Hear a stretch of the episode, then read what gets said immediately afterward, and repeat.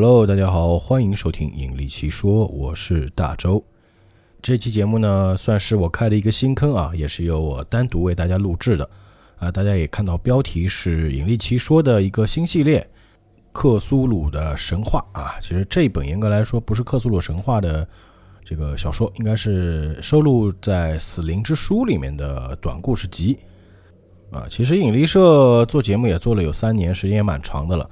很多朋友都问过这个问题，说：“哎，为什么你们不做这个克苏鲁系列呢？”呃，克苏鲁神话很有意思啊，你们为什么不来讲一讲呢？啊，其实有几方面的原因。首先呢，克苏鲁神话这个体系很多的作品，它属于比较早期的一些文章。其实说白了，它的文笔并不是这么好。呃，因为那个时候呢，我们也没有网络，也没有这种信息这么发达，所以很多的故事啊是靠通过这个文字来进行脑补。那到了这个时代呢，很多克苏鲁里面的这个邪神啊、古神、旧神、外神一一堆神嘛，这些形象其实已经为人所熟知啊。当然了，也是感兴趣的朋友一般都知道这个什么克苏鲁长啥样啊，这个奈亚长什么样啊，各种。而且克苏鲁文化呢，也是在很多游戏、动漫啊、影视作品中有很多的呈现。那所以呢，这个这个形象已经为我们所熟知，可能。我们不是很能体会到当年小说带给人们的这种恐惧，因为熟悉克苏鲁神话的朋友应该知道，呃，人类的恐惧的本源并不是这个怪物长得多可怕、多血腥，而是在于未知啊，未知本身是让人类感到恐惧的。就是因为那个年代信息不发达，再加上人们的想象力不像我们现在这么丰富啊，啊，应该这么说吧，想象力还是很丰富的，可以想到很多奇怪的东西。所以越是呃这种。欲盖弥彰，越是让人觉得恐怖。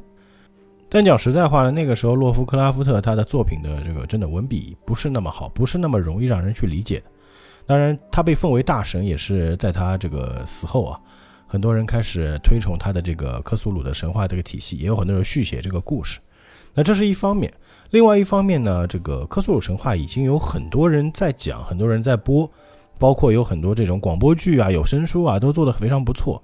那我一直没有去做，是为什么呢？觉得可能我的这个技不如人吧，制作有声书的这个经验啊，并不如人家，所以一直也没做。但是呢，这个毕竟嘛，你们也懂得，对吧？我们作为一个电台，架不住人说啊，说的人多了呢，我又想做。其实呢，我也一直在寻找一些比较短小精悍的内容，比如说一集就能讲一个故事，不是那么长篇的那种小说。啊，后来思来想去吧，决定啊，那还是做克苏鲁吧。啊，觉得这个系列还是比较合适，比较合适做，而且这个系列的受众还是有一定基数的。所以呢，今天我就在这个《引力奇说》里面专门开了一档独立节目啊，叫做《引力奇说之死灵之书》啊。今天第一集的故事就是讲一个非常有知名度的故事，叫做东威治恐怖事件。我印象非常深刻的是，在这个 DC 的海王的电影里面也出现了这本书啊。所以这个故事也是知名度非常的高啊，恐怖度也是挺高的。所以呢，今天就由这篇故事开始。好，那接下来就进入大周的朗读时间。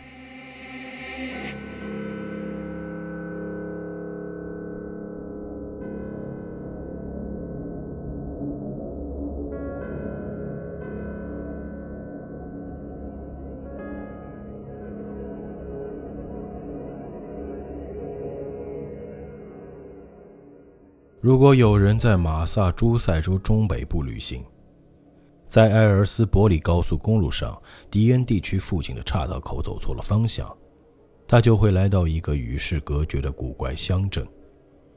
这里有一条曲折的土路，上面车辙密布，两旁则是荆棘缠绕的石墙。随着地势变高，道路也越来越窄。这里到处可以看见森林。其中的树木大得有些反常，而野草及荆棘生长之繁密，在经过开发的定居点颇为罕见。但另一方面，这里的庄稼地却全是一副贫瘠的模样，稀稀疏疏分布其间的房舍风格也统一的惊人，全都显得老旧、肮脏又破败。在墙皮剥落的门廊前，散布着石块的倾斜草地上。时不时能瞥见几个面容苍老、神情孤僻的人在探头探脑地看着你。不知为什么，行人会不太愿意向他们问路。这些人一声不吭，鬼鬼祟祟，仿佛你和他们说话就会碰触到什么禁忌似的。最好还是远离为妙。地势一路抬高，道路延伸进了茂密森林上方的群山里。在这里，那股莫名其妙、令人不安的氛围更加强烈了。那些山峰的形状圆得过分，对称的过分，太不自然，令人倍感不适。那些山顶上大都围绕着一圈圈古怪的高大石柱，有时候，你能看见那些石柱在天空中映出格外清晰的剪影。沿路上，生得可怕的山涧与峡谷纵横交错。还有一些制作粗糙、看上去摇摇欲坠的木桥。当路势再次转为下坡，周围成了一片片沼泽地。这地方令人本能的生厌。在夜里，当北美夜莺在看不见的地方鸣叫，多得反常的萤火虫蜂拥而出，随着牛蛙断断续续、古怪嘶哑的鼓噪声起舞时，这地方甚至叫人害怕。密斯卡塔尼克河的上游河段窄细而波光粼粼，在头戴圆冠的山峰脚下，如巨蛇般诡异的蜿蜒着，又朝山间攀爬而去。随着山峦越来越近，比起围绕着石柱的山顶，森林茂盛的山体侧面变得更加引人注目。这黑暗而陡峭的山体仿佛压顶而来。令行人不愿靠近，可又没有别的路可以绕开。穿过一座有屋顶的桥后，你会看见在河流与圆山那近乎垂直的山壁之间，系着一处小村庄。村里一座座房屋有着腐朽的复斜式屋顶，建筑风格一看就比邻近区域更古早，让人惊讶。走近一看，你也不能放下心来。因为这些房屋大多已被废弃，摇摇欲坠，而一所拥有破尖塔的教堂成了邋遢破旧的商业设施。你会害怕穿过那条阴暗的桥上通道，可又别无选择。一旦过了桥，你就很难不闻到村庄街道那股隐约的令人不适的味道，仿佛沉积了数百年的腐朽发霉之气。当你离开这个地方，沿着一条窄路绕过山脚，穿过邻近的乡野，重新回到阿尔斯伯里公路上时，一定会感到如释重负。以后，你可能会发现，这村庄就叫敦威治。外乡人总是尽量不去敦威治，而且，从过去某个恐怖的历史时期开始。人们就把通往该地的路标统统拆掉了。按照一般的审美标准，敦威治的风景其实非常优美，然而，这里却没有蜂拥而至的艺术家或避暑的游客。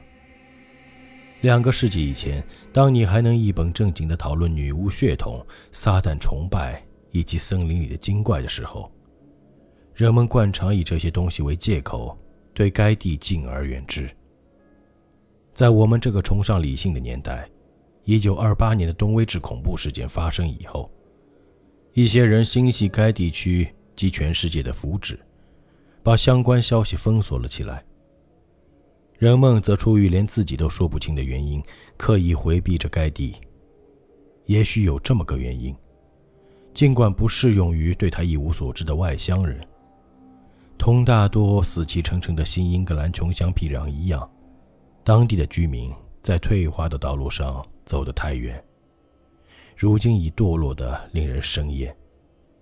他们已经形成了一个自己的种族，因为堕落和乱伦，在生理和心理上都生出了明显的缺陷特征。他们的平均智力低下的可怜。此外，他们的历史充斥着工人的道德败坏、半工人的谋杀、乱伦。及各种简直不可言说的残暴邪恶行为。当地的旧贵族，也就是1692年从塞勒姆乔迁而来的两三家名门，比起堕落的一般人，多多少少还保持着较高的水准。不过，这些家族的许多支系也已深陷平民肮脏的泥潭。他们身上与出生蒙地有关的，也就只剩下早被他们辱没的姓氏了。威特利和 Bishop 家族的一些人，倒是仍会送他们的长子去哈佛或密斯卡特尼克求学，但这些长子中，几乎没人会再回到自己及先辈出生的这片腐朽的副学士屋顶之下了。没有人能讲清敦威治究竟发生过什么。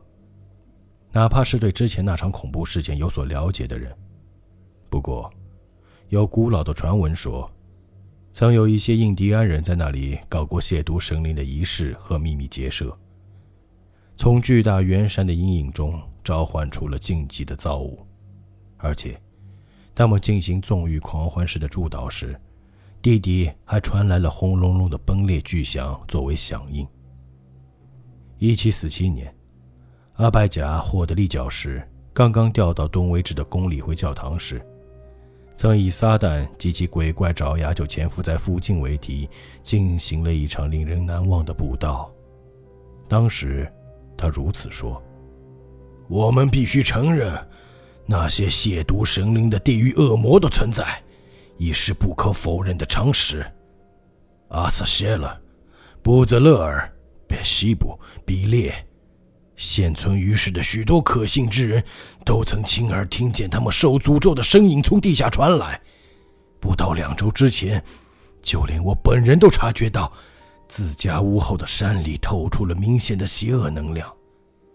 那里嘎嘎躁动，喳喳作响，还有呻吟声、尖叫声、嘶嘶声，全非地上的造物可以发出的声响。那些声音必定来自唯有黑暗魔法才能挖掘、唯有魔鬼才能开启的洞窟。进行这场布道之后不久，霍德利先生便销声匿迹了。但后来，那篇布道以文章的形式与斯普林菲尔德发表，至今仍可查到。之后，年复一年，都有人报告说。听见山里发出了怪声。这桩事至今仍是地质学者与地文学者眼中的未解之谜。有其他传言说，石柱圈围绕的山顶附近会飘来恶臭的气息，而当你站在谷底的某些特定位置时，能够隐约听见如疾风呼啸般的声响。还有些人想弄清魔鬼无常到底是如何形成的。那是一片受诅咒的荒凉山腹地带，没有树木、灌木，甚至寸草不生。此外，这里还有大量的北美夜莺，一到温暖的夜晚就鸣叫不停，令当地人闻之色变。当地人发誓说，这种鸟是死生的化身，他们在等待死人的灵魂出窍。当垂死之人挣扎着苟延残喘时，他们便配唱般的发出诡异的齐声嘶叫。若是他们抓住了逃逸而出的灵魂，便会立即拍翅而去，同时发出魔鬼狞笑般的臭鸣。但如果他们失败了，就会渐渐地陷入一片失望的死寂。当然了，这些传说既老套又荒谬。因为他们是从古老的时代流传下来的。敦威治确实古老的离奇，它比方圆三十英里内的所有社区都拥有更长的历史。住在村子南部的人至今仍然能望见 Bishop 古宅的地窖墙壁和烟囱。那房子建于1700年。另外，瀑布下面的那处废弃的磨坊修建于1806年。已经是这地方能看见的最现代的建筑物了。这村子发展不起工业，19世纪的产业革命运动在这儿只是昙花一现。最古老的要数山顶上那一圈圈雕工粗糙的巨型石柱，但人们普遍认为它们不是后来的定居者建造的，而是出自印第安人的手笔。在那些石柱圈里。以及哨兵岭上那块形如桌台的巨石四周，堆积着累累白骨。于是人们大都相信那些地方曾经是普克姆达克部落印第安人的坟场。不过，许多人种学者认为这种说法荒诞不经，坚信这些骨骼属于高加索人种。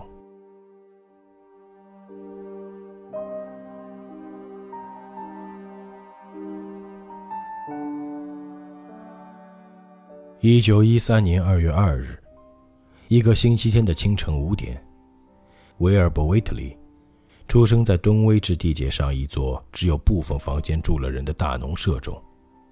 那地方位于村外四英里的山脚下，距离其他任何村屋都有一英里远。人们之所以记得这个日期，是因为那天正逢圣烛节。不过古怪的是。敦威治村民是以另一种名义庆祝这个日子的。此外，那天附近的群山中响起了怪声，而且头一天夜里，全村的狗都通宵达旦地吠个不停。鲜为人所知的是，他的母亲出自维特利家族堕落的支系，是个有些畸形、毫无魅力的白化病患者，当时三十五岁。跟他那办事疯疯癫癫的年迈父亲住在一处。他父亲年轻的时候，村里有些极为可怕的小道消息，说他沾染了巫术。据其他人所知，拉维尼亚·维特里没有丈夫，但这一带的风气一贯如此，所以他也没有抛弃这孩子。不过，关于这孩子的父亲是谁，村民们便肆意发挥想象。奇怪的是，他似乎对这个肤色黝黑、长相酷似山羊的婴儿颇感自豪。他与他那病态的苍白皮肤与红色眼睛形成鲜明对比。有人曾听见他絮絮叨叨着古怪的预言，说这孩子有不同凡响的力量，将来必成大器。老维尼亚会念叨这种话，并不让人意外，因为他本来就是个独来独往的怪人。常常在暴风雨中于山间徘徊，还想阅读他父亲那些气味难闻的大部头古书。这些书是两百年间在威德利家族中代代相传下来的，如今已老化散碎，注满虫洞。他没有上过一天学，但老威特利给他灌输了满脑子支离破碎的古代学问。由于老威特利有古岛黑魔法的恶名。人们向来畏惧这座偏僻的农舍，再加上拉维尼亚十二岁时，威特利太太因未知的原因惨烈的死于非命，令这地方愈发的不受欢迎了。由于被其他村民孤立，又受到父亲各种古怪的影响，拉维尼亚喜欢沉溺在宏大的白日梦以及不同寻常的消遣中。况且，他闲暇时几乎不用打理家务。毕竟这地方很久以前就没有一个整洁有序的规矩样了。威尔伯出生的那天夜里，人们听见了一声可怕的尖叫，那声音甚至盖过了群山的噪鸣与犬的吠叫。但是，没人听说哪个医生或者稳婆去为他接过生。邻居们也对他的降生毫不知情，直到一周之后。老威特利驾着雪橇穿过雪地进入村里，语无伦次地把这事儿讲给了聚在奥斯文杂货店的那帮闲人听。这个老头变得不同往常了，他那混沌的脑子里似乎多了些鬼鬼祟祟的秘密。他平时是旁人害怕的对象，此刻却仿佛在害怕别的什么。然而，他并不是那种会为了寻常家务事烦心的男人。而自始至终，他都流露着一丝自豪的情绪。正如他女儿后来那样，关于孩子的父亲，他说过一番话。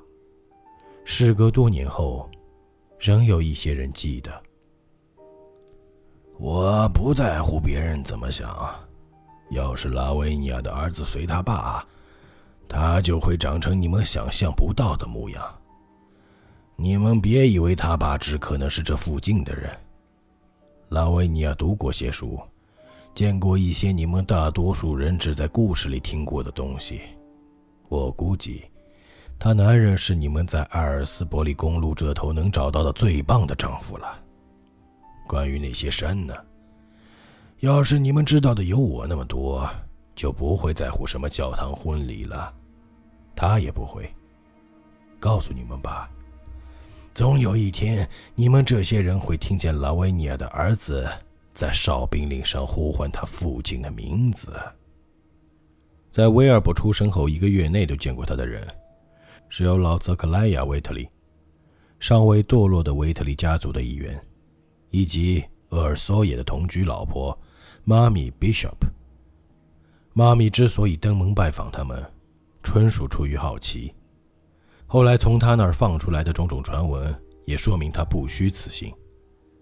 但泽克莱亚去那儿，完全是为了送去老维特利从他儿子柯蒂斯那儿买的两头奶牛。打那以后。人口稀少的威尔伯一家便开始不断的买牛，直到1928年才停止。正是那一年，敦威治恐怖事件开始又结束了。不过，威特利加那摇摇欲坠的谷仓里，似乎从未出现过挤满牲畜的情况。有一段时间，人们实在好奇，于是偷偷去数了他家到底有多少只牛。那些牛通常在老农舍后面的陡峭山坡上吃草，看起来挺危险。结果却发现，无论他们怎么数，那些牛也不超过十或十二只，而每只苍白虚弱，仿佛患了贫血一般。他家的牛群当中显然蔓延着某种瘟疫，也许是因为放牧地的草不干净。也许是他们吃了那间肮脏谷仓里某些治病的菌类和草料，结果就是威特利家牲畜的死亡率格外高。人们发现那些牛身上似乎有些奇怪的伤口或溃疡，乍看有些像切口。而在最初的几个月里，有那么一两次，个别访客觉得在头发花白、没剃胡子的老威特利。还有他那邋邋遢遢、一头卷发的白化病女儿的脖子附近，他们疑似看见了相同的创痕。威尔伯出事后的那个春天，老维尼亚又继续像往常一样在山间游荡了，而且总是用那不成比例的畸形胳膊抱着他那肤色黝黑的孩子。自从村里的大多数人都见过那个孩子之后，他们对老威特里一家子的兴趣也就渐渐淡了。尽管那孩子似乎每天都以肉眼可见的飞快速度成长着，人们也懒得多嘴说些什么。威尔伯的生长势头确实惊人，不到三个月，他的体型和肌肉力量达到了普通一岁小孩很少达到的水平。他的动作和声音里也透露着一股普通婴儿身上极其罕见的克制与审慎。所以，当他七个月大，开始能够在无人搀扶的情况下迈步行走的时候，没人真的感到意外。这时他的步伐还有些蹒跚，但一个月后就变得稳健了。在那之后不久，万圣节的那天，午夜时分，哨兵岭的峰顶腾起了一团巨大的火焰。那地方正是古代坟场中央的那块像桌台一样的古老岩石的所在之处。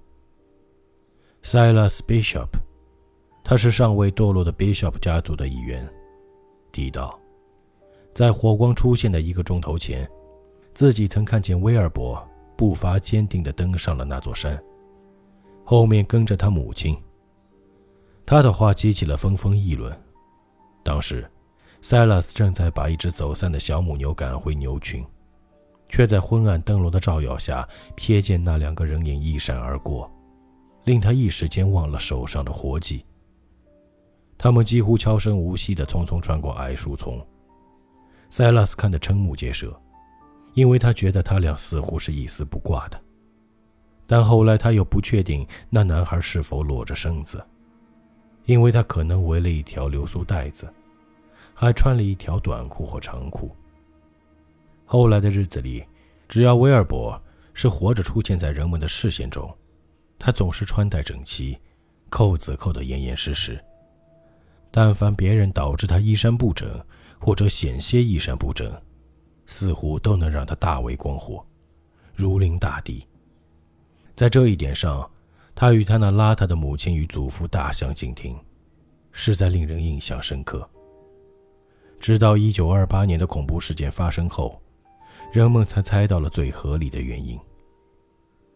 第二年的一月，村民又对他们产生了不大不小的兴趣，纷纷议论说：“拉维尼亚的黑皮肤耗崽子。”才十一个月大就会说话了。他说话的样子有些不同寻常，一来是因为他的口音和这一代的人普遍不同，二来是因为他说话时完全不存在幼儿那种执着的口齿不清。一般哪个三四岁的孩子能说得这样好，就是值得骄傲的事了。这男孩挺沉默寡言的。但当他开口时，话里似乎总透着一股难以捉摸的顿威治居民丝毫不具备的东西。这种怪异感并不在于他说话的内容，甚至和他运用的简单词语无关，而是隐隐约约与他的腔调，或者与体内的发声器官有着什么关系。他的面部特征也一样，尽管他像母亲与外祖父那样下巴过短，却过于早熟地长着高挺的鼻子。再加上那双大而深暗、神似拉丁人的眼睛，令他看上去就像成年人，还透着一股几近不可思议的智慧。尽管外表出类拔萃，他却显得特别丑。那对厚嘴唇，那毛孔粗大、泛黄的皮肤，粗糙的卷发，还有那过分长的耳朵，都几乎令人联想到山羊或是别的什么动物。没过多久。他被当地人讨厌的程度，就毫无疑问地超过了他的母亲和外祖父。所有关于他的猜测，都牵涉到老威特利当年沾染过的巫术，以及他是如何站在那圈石阵中央，一面尖声呼喊着尤格索托斯那令人闻风丧胆的名字，一面在手里摊开一本巨书，引起地动山摇。狗特别憎恶这男孩。每次面对他们充满恨意的吠叫，他都不得不采取各种各样的自卫措施。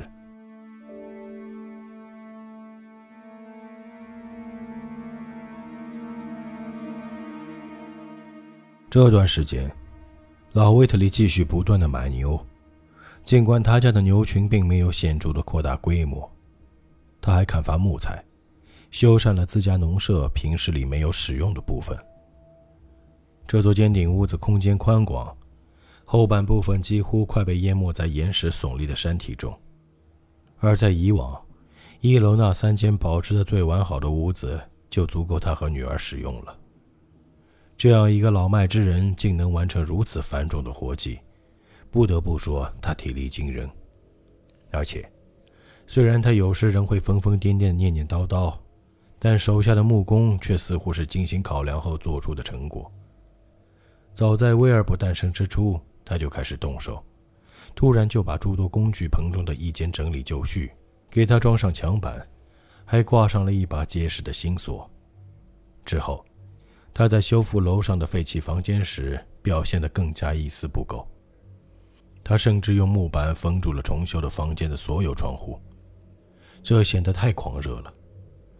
不过，许多人说，下费功夫去修葺那些房屋。本身就是疯了。相对好理解的一点是，他专程重修了楼下的一间房给刚出世的外孙用。有好几位访客都见过这间房，不过他也没让任何人接近楼上那些用木板遮得严严实实的房间。他在这间屋子的墙上装上了高大结实的书架，仔细地按照顺序在上面摆满了他所有的腐烂古书。还有平时里散乱堆放在各个房间角落里的那些书，这些书对我起过些作用。他在生锈的炉灶上做好浆糊，一边修复一页黑体字写成的书页，一边这么说。但对这孩子会更有用，等他能读了，就会需要他们，因为他以后要学的东西就全是这些了。当威尔伯一岁七个月大时，当时是一九一四年九月，他的体型和能力简直都叫人惊惧了。他有四岁小孩那么高，口齿利索，且流露着令人难以置信的智慧。他能在田野与山间奔跑自如，且在他母亲四处游荡时总是陪着他。在家时，他就埋头苦读外祖父书里那些古怪的图片和图纸。在一个个漫长又寂静的下午，接受老维特利的教导和盘问。这时的房子也修葺得快完成了，见过他的人都不免疑惑：为什么楼上的窗户要封上坚实的厚木板门？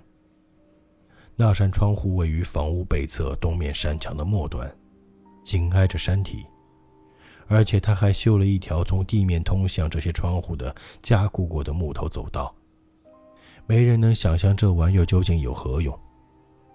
这项工程快完成时，人们留意到那座威尔伯出生时曾经紧锁、加了硬木板的无窗旧工具棚，如今又被弃置了。棚屋的门只是无精打采的开着。而有一次，尔索也去老威特利家卖牛时，曾经偶然走了进去，然后闻到了一股十分令人恶心的气味。他斩钉截铁地说。除了在山顶的印第安人坟地一带，自己此生再也没闻过那样的恶臭。这气味绝对不是任何正常的地球上的东西能散发出来的。不过话说回来，敦威治居民向来就不以家世整洁、气味清新闻名。接下来的几个月平静地过去了，唯一值得一提的是，所有人都发誓说。山间那些神秘的怪声，竟然慢慢的出现的越来越频繁了。一九一五年的武术节时，地面发生了震动，甚至连艾尔斯伯里的居民都感觉到了。当年的万圣节，地下又传来了古怪的咆哮声。哨兵岭的峰顶还随之燃起了火焰。人们说，这是巫师老威特利一家在搞鬼。威尔伯继续以不可思议的速度成长着。等他四岁时，外表看起来已经和十岁的男孩无异。现在的他，常常如饥似渴地独自阅读，话比以前少了很多。他越来越矜持寡言，而自他出生以来的头一回，人们开始刻意地议论起他那张形似山羊的面庞，说那张脸上渐渐显露出了邪恶的气质。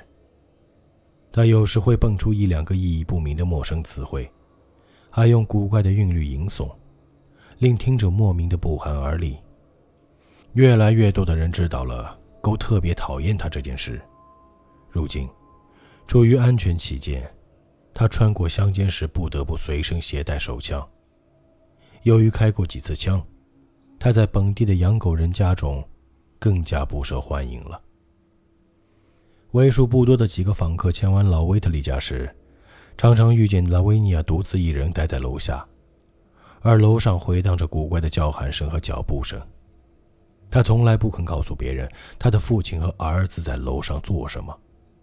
不过有一回，当一个卖鱼的小贩半开玩笑地试图打开通往楼上的紧锁之门时，他顿时吓得脸色煞白。后来。小贩告诉聚在村里杂货店的那些闲人，说他好像听见了楼上有马蹄踏地板的声响。那帮闲人陷入了思考，联想起那扇门及走道，联想起迅速消失的牛，然后，他们想起了关于老威特利年轻时代的传闻，还有相关的传说。只要你在恰当的时间向某个异教神祇献祭一头小公牛。就能从地底召唤出一些诡异之物，不禁汗毛倒竖。在此之前不久，人们已经发现村里的狗不仅是极度厌恶威尔伯本人，而是对整个老威特利家的宅子都又憎又怕起来。一九一七年战争爆发之际，乡绅索耶维特利作为当地征兵委员会的主席。发现，就连在敦威治青年中凑齐够格送去训练营的人都很困难。政府对这种区域性体制退化的兆头感到担忧，于是派遣了一队官员与医生专家前往调查。当时读过《新英格兰》的报纸的读者，也许还记得这件事。正因为那次调查见了报，才引起其他媒体的注意，让他们追踪起维特利一家的事迹来。波士顿环球报和阿卡姆广告报刊登了周末专题报道，天花乱坠地描述了小威尔伯的早熟、老维特利的黑魔法及其满书架的怪书，还有古老农舍被封锁起来的二楼与整个东威治地区的怪事，群山发出的怪声。当时威尔伯年仅四岁，外表却已如同十五岁的少年。他的脸颊与唇上长出了黝黑的粗糙绒毛，声音也开始变粗变哑。这两家媒体的记者和摄影师都是俄尔索耶亲自带去维特利家的。他还提醒他们留意那股奇特的恶臭。当时他们发现，恶臭似乎来自被封锁的二楼。他说。那味道就和当初农舍修葺完毕时，他在废弃的工具棚里闻到的气味如出一辙，甚至和他偶尔在山上的巨石圈附近隐约嗅到的臭气很相似。当东威治的村民读到这些故事时，不禁为文章中出现的各种明显错误而不屑嗤笑。他们同样很不解的是，老威特利买牛时付的钱是极为古旧的金币。那些写报道的人为什么要对此大惊小怪？老威特利一家在接待媒体人士的过程中，毫不掩饰对这些人的厌恶，但他们毕竟不愿招致更多的注意，所以也没有粗暴地赶走记者，或者拒绝采访。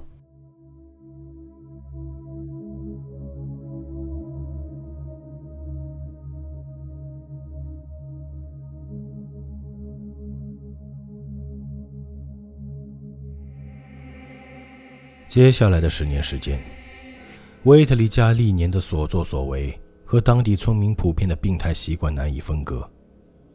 当地人有古怪的风俗，坚持在武术节和万圣节狂欢庆祝。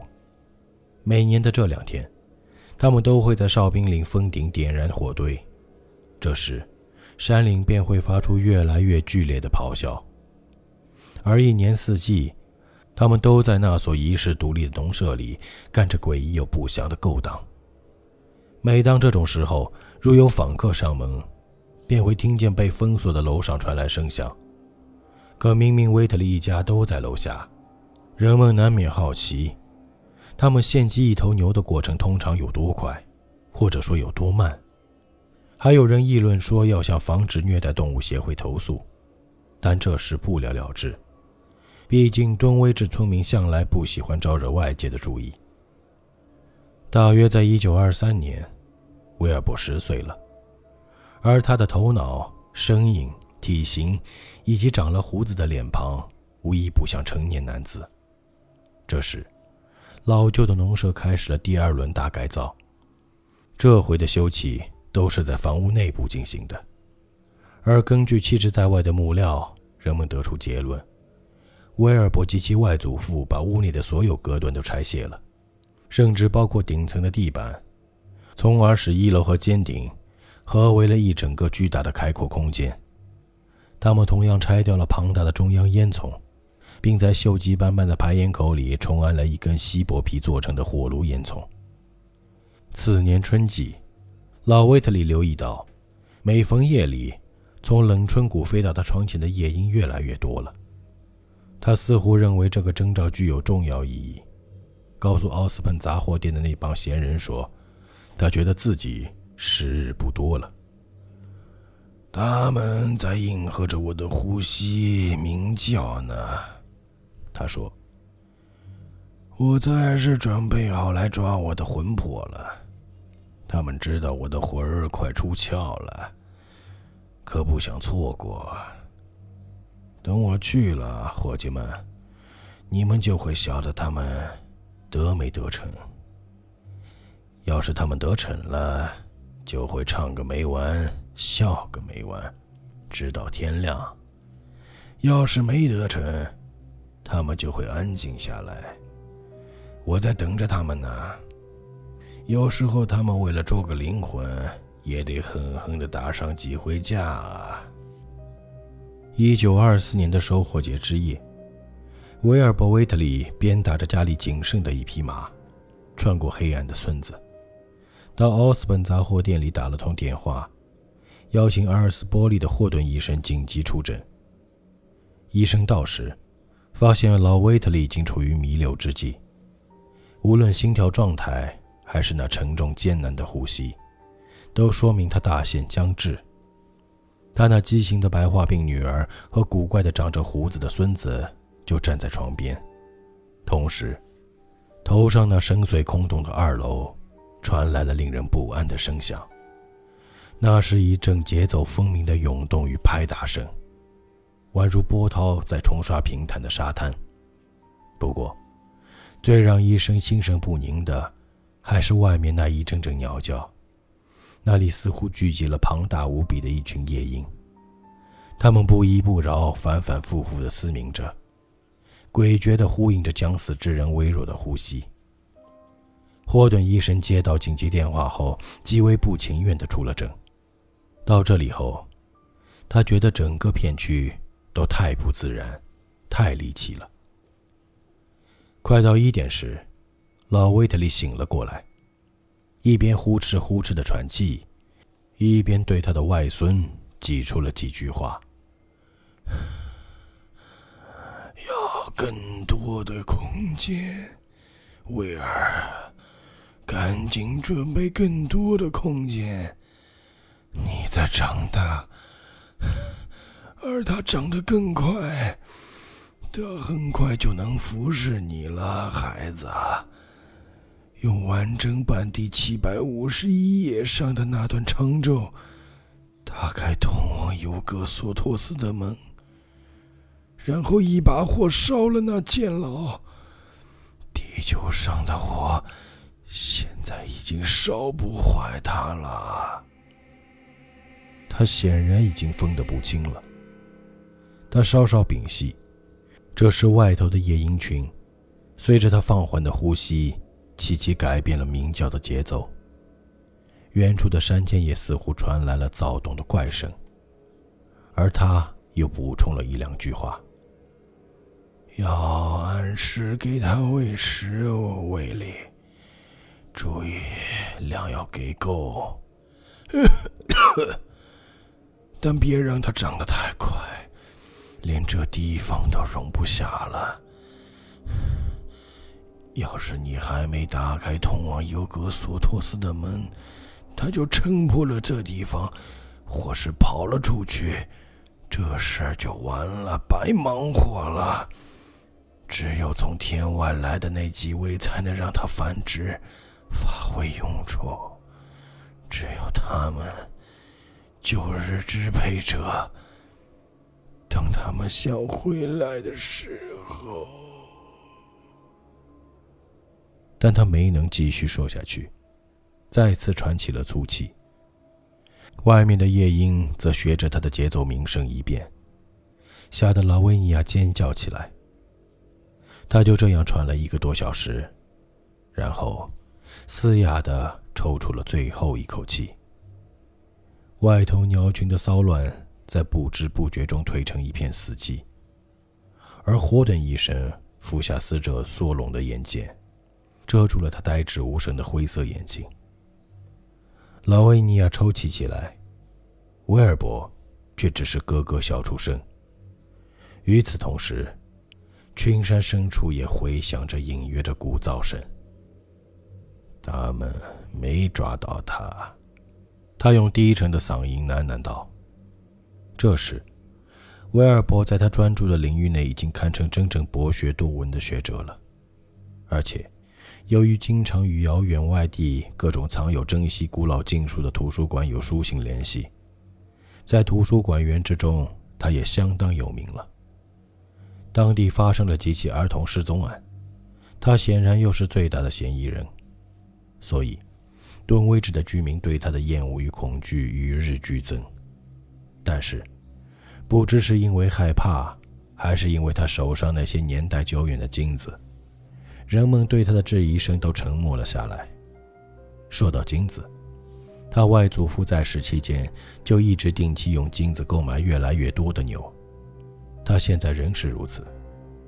如今他外表已经非常成熟了，身高甚至达到了正常成人的极限，而且看似还有超越这个极限的趋势。一九二五年的某天，密斯卡特尼克大学一名与他有过书信来往的学者登门拜访了他。离开时脸色苍白，不知所措，而那时，他已经足足有六又四分之三英尺高了。这些年里，威尔伯越来越看不起他那有点畸形的白化病母亲，最终不许他在武硕节及万圣节跟他一起进山了。而1929年，这个可怜的女人向妈咪 Bishop 诉苦，说她害怕他。我我知道他的很多事，但但都不能告诉你，妈咪。他说：“但现在。”有很多事情连我都不知道了，我我对天发誓，我不知道他想要什么，或者准备干什么。那年的万圣节，群山的躁动声比往年都更加响亮，哨兵岭上也一如既往的燃起了火光。可人们的注意力更多是被一大群夜莺吸引了。今年，他们异常的迟迟没有南迁。且似乎都聚集在了威特利家黑灯瞎火的农舍附近，并且有节奏的尖叫着。午夜过后，他们高亢的鸣叫猛然变成了一种极度嘈杂的狂笑声，响彻整个乡间，直到黎明时分才安静下去。之后，他们便散去，匆匆飞往南方了。而他们本该在一个月前就南迁的，直到后来。人们才知道这意味着什么。村里似乎没有任何人死掉，不过那天以后就没人再瞧见过可怜的拉维尼亚，那个身体畸形的白化病人。一九二七年夏季，威尔伯修缮了农场里的两座棚屋，并开始把他的书本和财物搬过去。没过多久，厄尔索耶便告诉奥斯本杂货店的那些闲人说。威特里家的农舍又开始新一轮的改造加工了。威尔伯正在封锁一楼的门窗，而且似乎要把这一层的内墙都拆掉，正如他外祖父在四年前拆除了二楼的所有隔断一样。他住进了其中一座棚屋，而索也觉得他看似异常的焦虑不安，心惊胆战。人们普遍认为，他多少知道他母亲是怎么失踪的。如今也没几个人会踏进他家附近了。他的身高已经超过了七英尺，且并没有停止增长的迹象。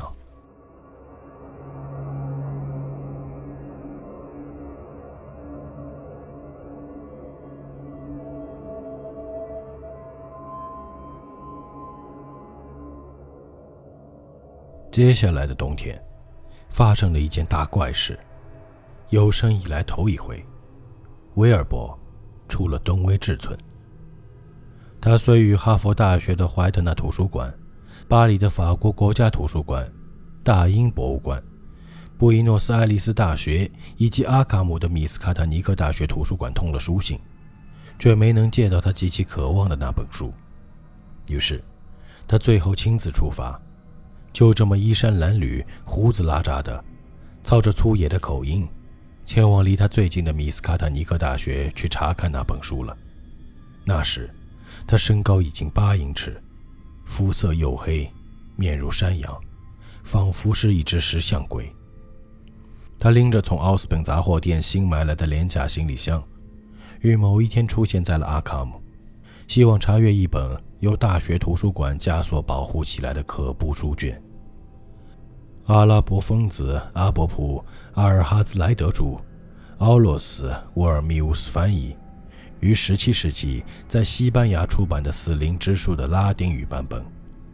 他以前从未参观过城市，可除了禁止走进大学校园外，他全然没有别的打算。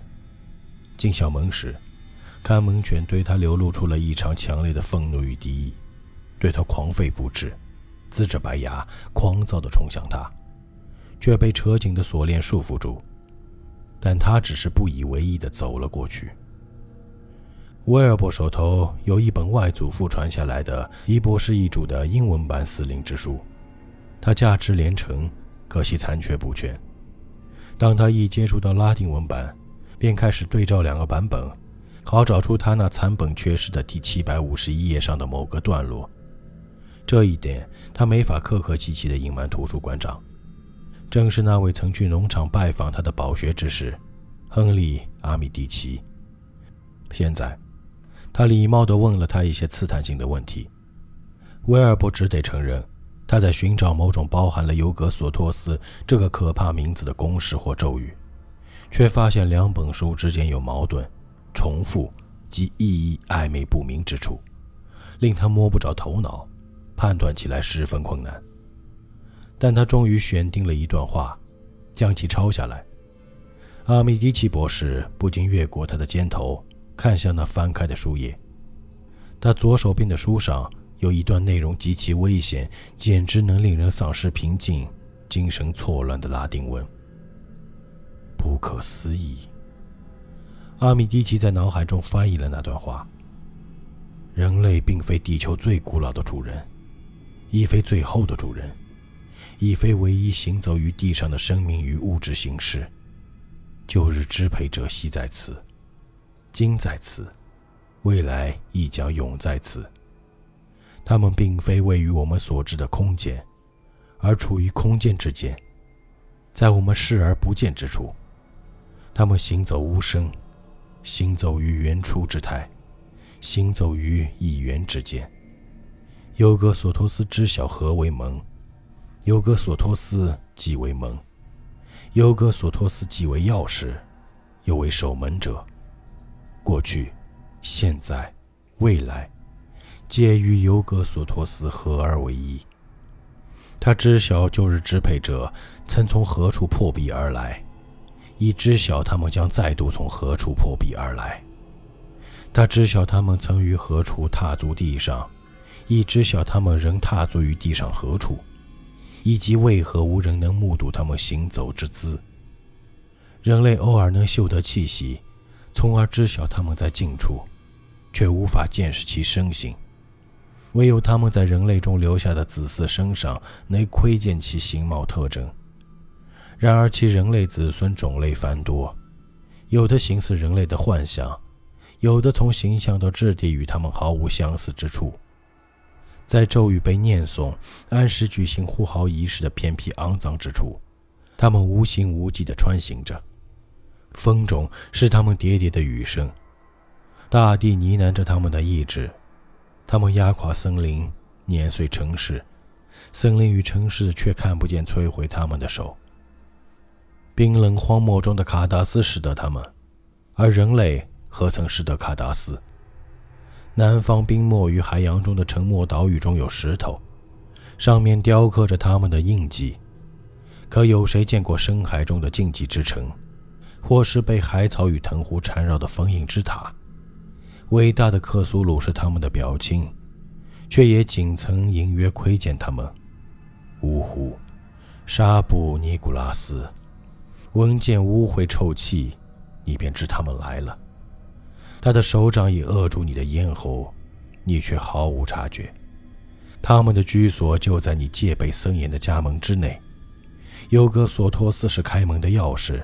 是诸多空间交汇之处，人类如今支配的所在，是他们曾经支配的所在，而他们即将支配人类如今支配的所在了。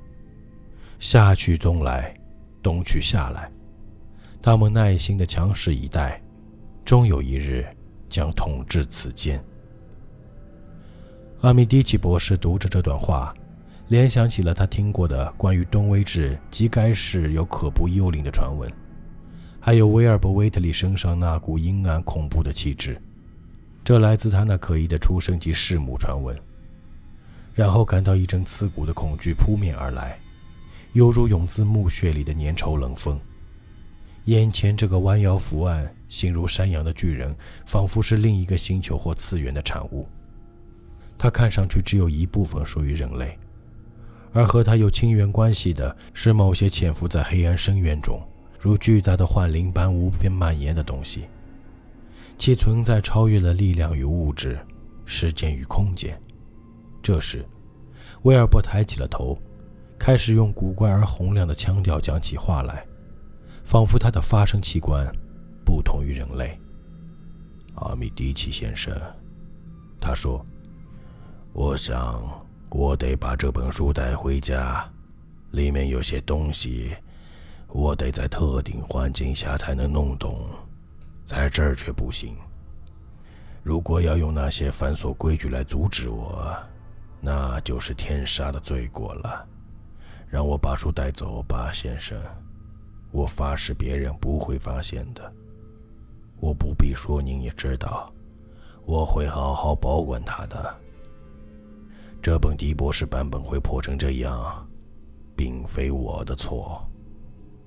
他在图书馆长的面庞上看见了坚定的反对，于是止住话头，自己那张山羊似的脸也流露出了一丝狡猾。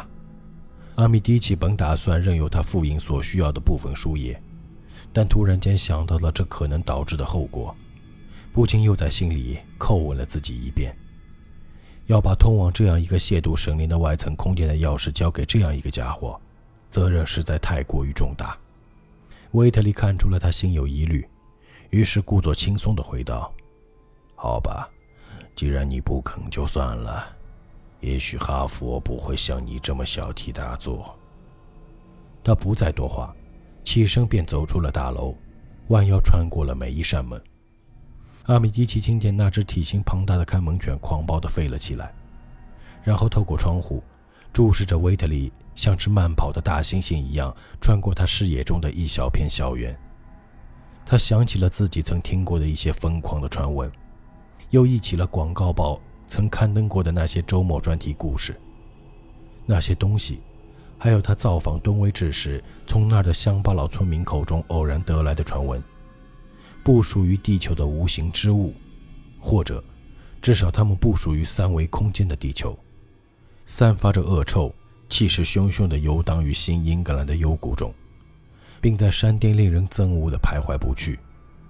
长久以来，他都感觉传闻所言非虚，而现在，他似乎能察觉到那入侵而来的可怖之物的某个部分就在他的附近，而自己仿佛瞥见了一个曾经沉寂的远古噩梦卷土而来。可怖的黑暗将支配一切。他毛骨悚然地哆嗦了一下，将死灵之书重新锁好。可房间内仍有一股来历不明的不祥恶臭。闻见污秽臭气，你便知他们来了。他念叨着书里的话。没错，这股臭气就和不到三年前他在维特利家农舍曾嗅见的气味一样。当时令他急于作呕。再回想起威尔伯。他那山羊似的脸，浑身不祥的气息。阿米蒂奇不仅嘲笑起东威治村里那些关于他父亲的传言来。乱伦。阿米蒂奇自顾自的喃喃出声：“上帝呀，那帮蠢货！即便把亚瑟·马钦的伟大的潘神给他们看，他们也只会觉得那仅仅是撞东威治常见的丧风败俗之事。可又是什么？”那个在这三维空间地球之上或者之外，却能对这里施加影响的受诅咒的无形之物——威尔伯·维特里的生父，又是什么？他在圣烛节出生，刚好是一九一二年武硕节的九个月后。那时人们纷纷议论地下涌出了怪声，就连阿卡姆都能听见。武硕节之夜。在山顶上行走的到底是何物？十字架节那天究竟出现了什么可怖之物，将他自身捆绑在了一个半人半怪物的血肉之躯上？接下来的数周里，阿米迪奇博士开始四处收集一切能收集到的关于威尔伯及东威治的无形幽怪的信息。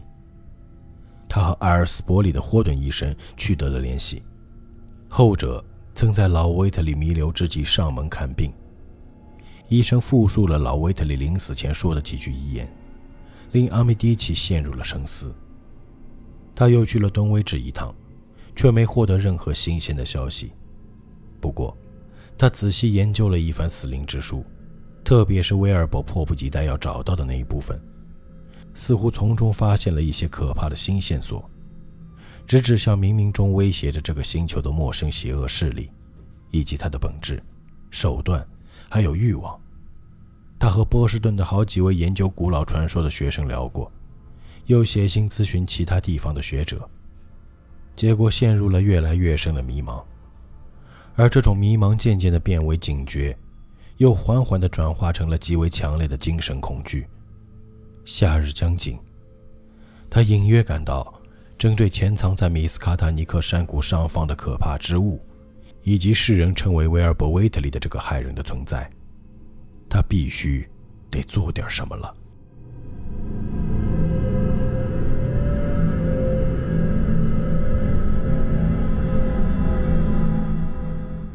那东威治恐怖事件呢？今天这个故事是开了一个头，哎，主要讲的就是东威治这个地方啊，有一个生了白化病的疯女人，然后生出了一个孩子，然后这个孩子呢长得非常奇怪，长得又特别的快。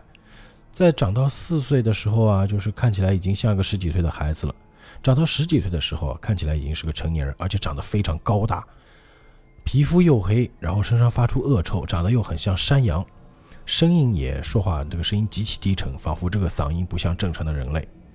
还有这个威尔伯·威特利，就是这个怪物啊，他的外祖父啊，外公，他从外孙出生之前就已经开始做在一些奇怪的行为，在筹备着什么东西。然后我们在这个故事里面也听到了一些关键词，叫尤格索托斯啊，还有一些克苏鲁里面的这个我们常听见的一些旧日支配者这样的词。隐隐之中啊，这个阿米蒂奇博士啊，就是这个米斯卡塔尼克大学的教授，他觉得这些事情当中啊，肯定有一些猫腻啊，仿佛有一些非常恐怖的事情即将要发生。而现在呢，他觉得自己必须得做点什么了。那东威治恐怖事件这个故事呢，我们分为两集去讲啊，因为时间关系，啊，一集也讲了一个多小时啊。那这个故事本身的话，体量也差不多是在两个多小时左右。那我们也控制一下节目的长度啊，我们在下集的时候会把这个故事全部讲完。那我们这个引力奇说的另外这个单独批出来的一个小故事节目呢？啊，都会有我个人录制，可能这个录制的频率应该也是蛮高的吧，因为我个人不是很喜欢拖节奏啊。